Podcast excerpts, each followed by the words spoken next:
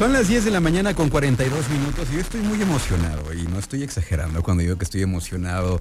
Eh, cuando uno tiene la oportunidad de tener eh, al frente y de poder platicar con la gente que admira, pues es un reto para quien está entrevistando. Fíjense que por ahí de noviembre me tocó ir a ver la puesta en escena, la ópera de Don Giovanni, que se presentó aquí en el Teatro del Bicentenario.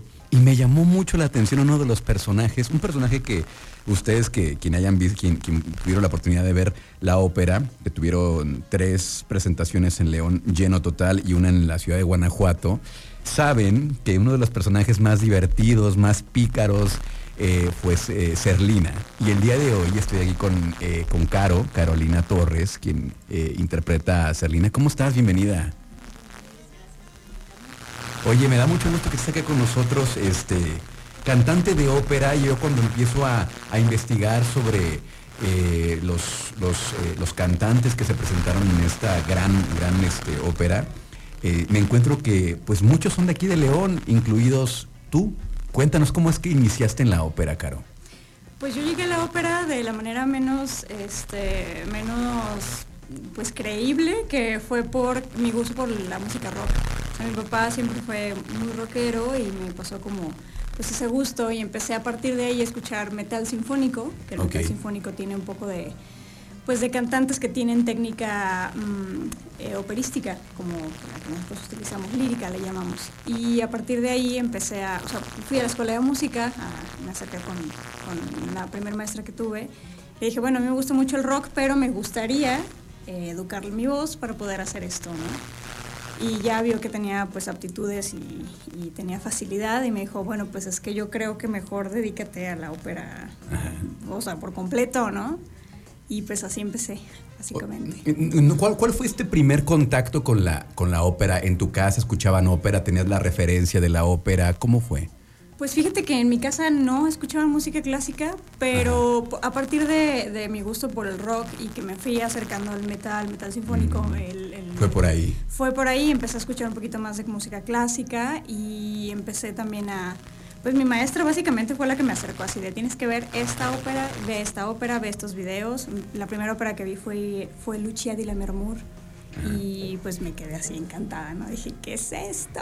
¿Qué, qué, sucede, ¿Qué sucede con la ópera? Porque me sucedió a mí también. En un primer momento, cierto, no rechazo, pero sí como que a la gente de pronto le da miedo acercarse a la ópera porque creen que son, eh, que es compleja, que es, bueno, en mi caso, la primera ópera que me tocó ver fue esta de Don Giovanni, yo la disfruté muchísimo, no sé si fue la adaptación, no sé si fueron los personajes, los, los, cantantes, lo que me atrapó y porque yo disfruté muchísimo, le decía Carla Trejoluna, de, de las casi tres horas que dura la, la, ópera, mínimo dos estuve con la piel chinita. Entonces fue algo maravilloso y disfruté.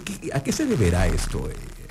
Pues yo creo que mucho viene del prejuicio, ¿no? De que consideramos que pues las, bellas artes son muy elitistas, que son muy clasistas, que hay un código de vestimenta. O sea, desde ahí, desde qué hueva que me tenga que arreglar para ir a ver cualquier cosa. O sea, como que sí le da pues cierto elitismo a, esa, a esa vertiente. Entonces creo que de ahí viene pues no rechazo, pero sí como la incertidumbre de qué es lo que voy a llegar a ver.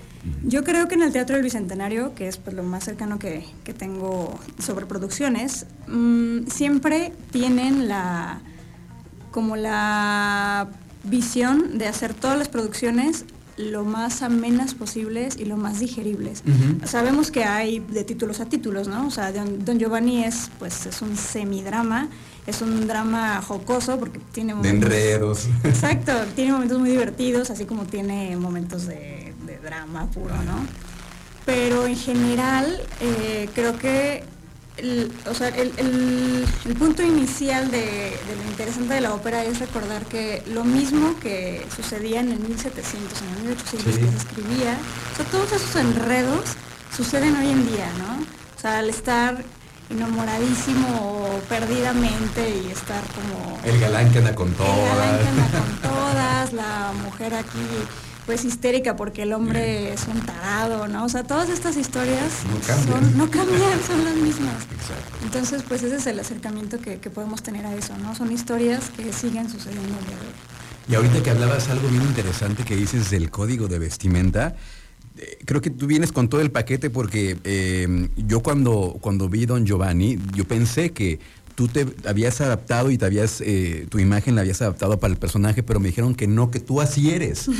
Les voy a platicar un poquito, trae el cabello a la mitad rubio, a la mitad de color negro, trae una raca en la nariz, entonces lo último que pensarías es que se dedica a la ópera. Está padrísimo esto, se trata de romper estereotipos, se trata de darle la vuelta, se trata de presentar cosas nuevas, y inclusive en una entrevista me tocó ver que la gente de producción de allá de España que venían, que dijeron, no, así estás perfecta para el personaje, así te queremos. ¿Cómo fue eso? Sí, pues yo llegué el primer día con la, con la de vestuario, con la directora de, vestuario, eh, y me vio y me dijo, madre mía, es que tú estás hecha para esto, ¿no? O sea, todo, todo, los tatuajes, los, tatuajes, el piercing, el cabello, me dijo, yo creo que no te vamos a mover nada. Nada.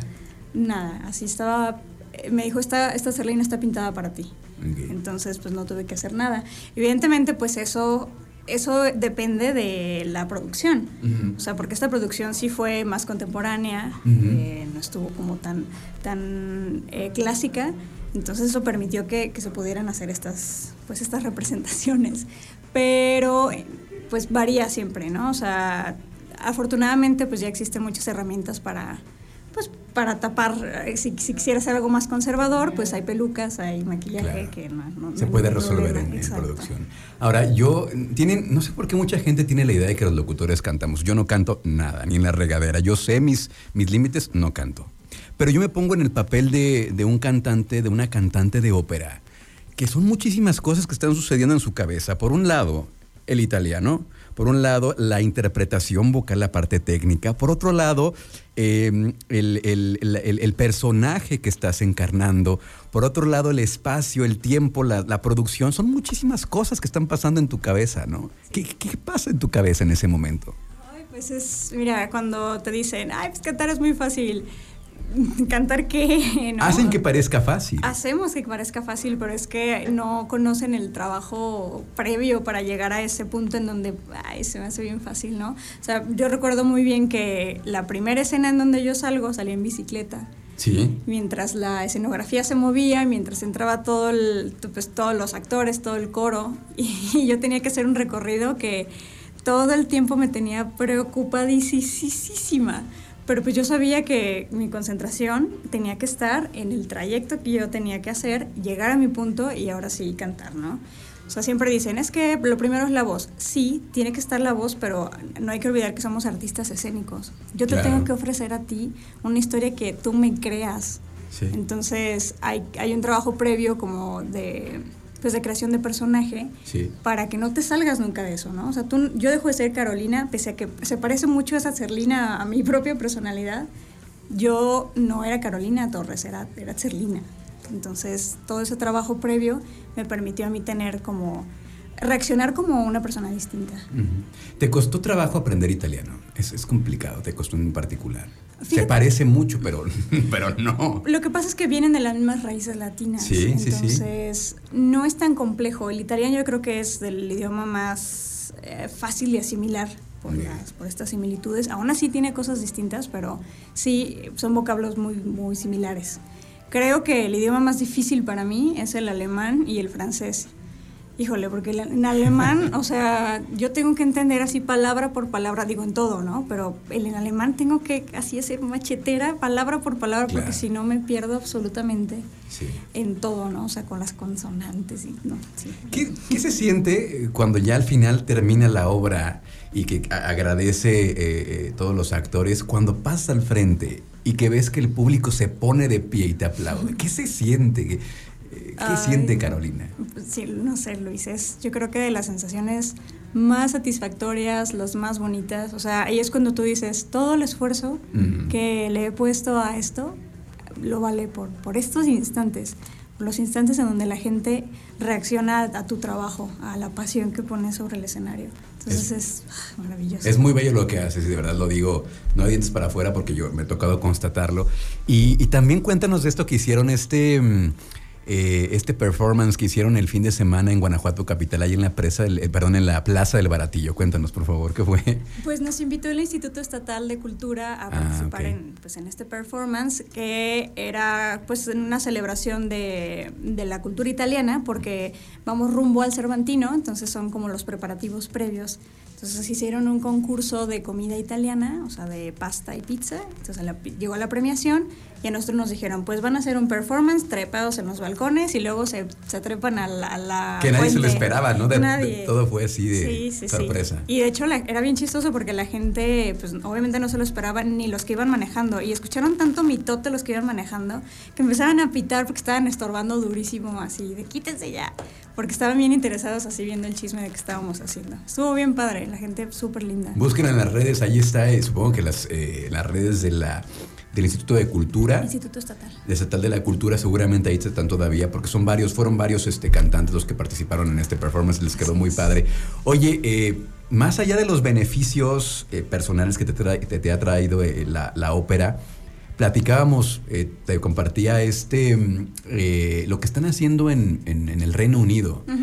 De que para los, para los enfermos de COVID les están em, dando clases de cómo respirar cantantes de ópera, porque tiene muchísimo que ver. ¿Ya te dio COVID a ti? Sí, me dio COVID en enero. Estuvo bien triste, de hecho.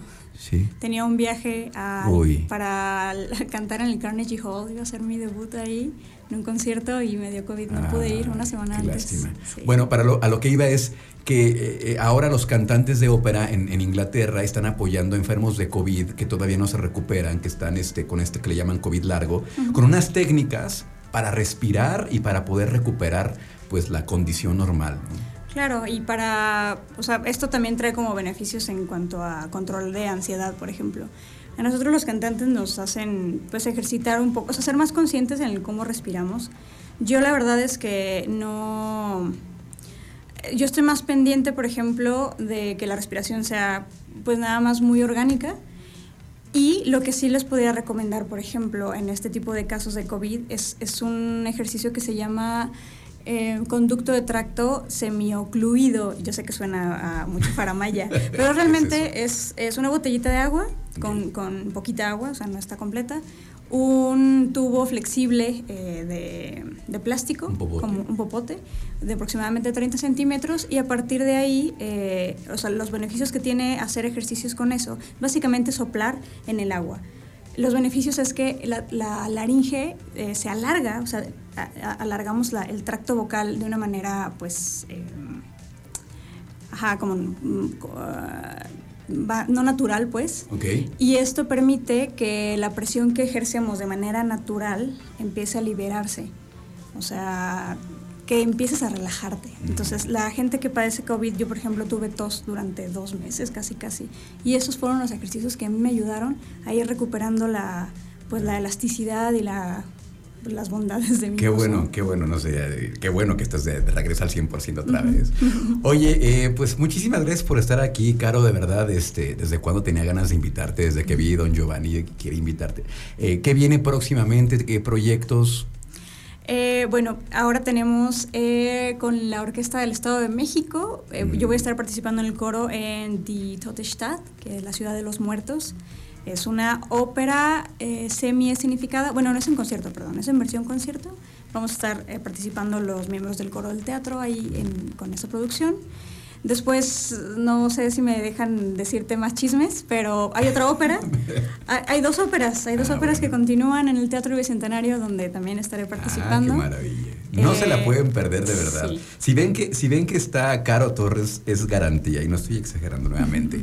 Eh, nos gustaría si tienes, si estás dispuesta que nos cantes un pedacito de algo. Este, vamos a quitar el fondo musical, vamos a cerrar mi micrófono y eh, te dejamos entonces y con esto nos despedimos. Antes de que eh, nos vamos a despedir con, tu interpretación, antes de que nos despidamos, ¿cómo te encontramos en redes sociales, Caro, por favor? Eh, estoy en todos lados como Carolina Torres Soprano. En, Instagram me parece que soy Carolina, Carolina 440, pero igual Carolina Torres Soprano me encuentran por los hashtags. Y en TikTok también me encuentran como Carolina Torres Soprano. Gracias, Caro, por estar acá. Vale. Oh, mio Baba.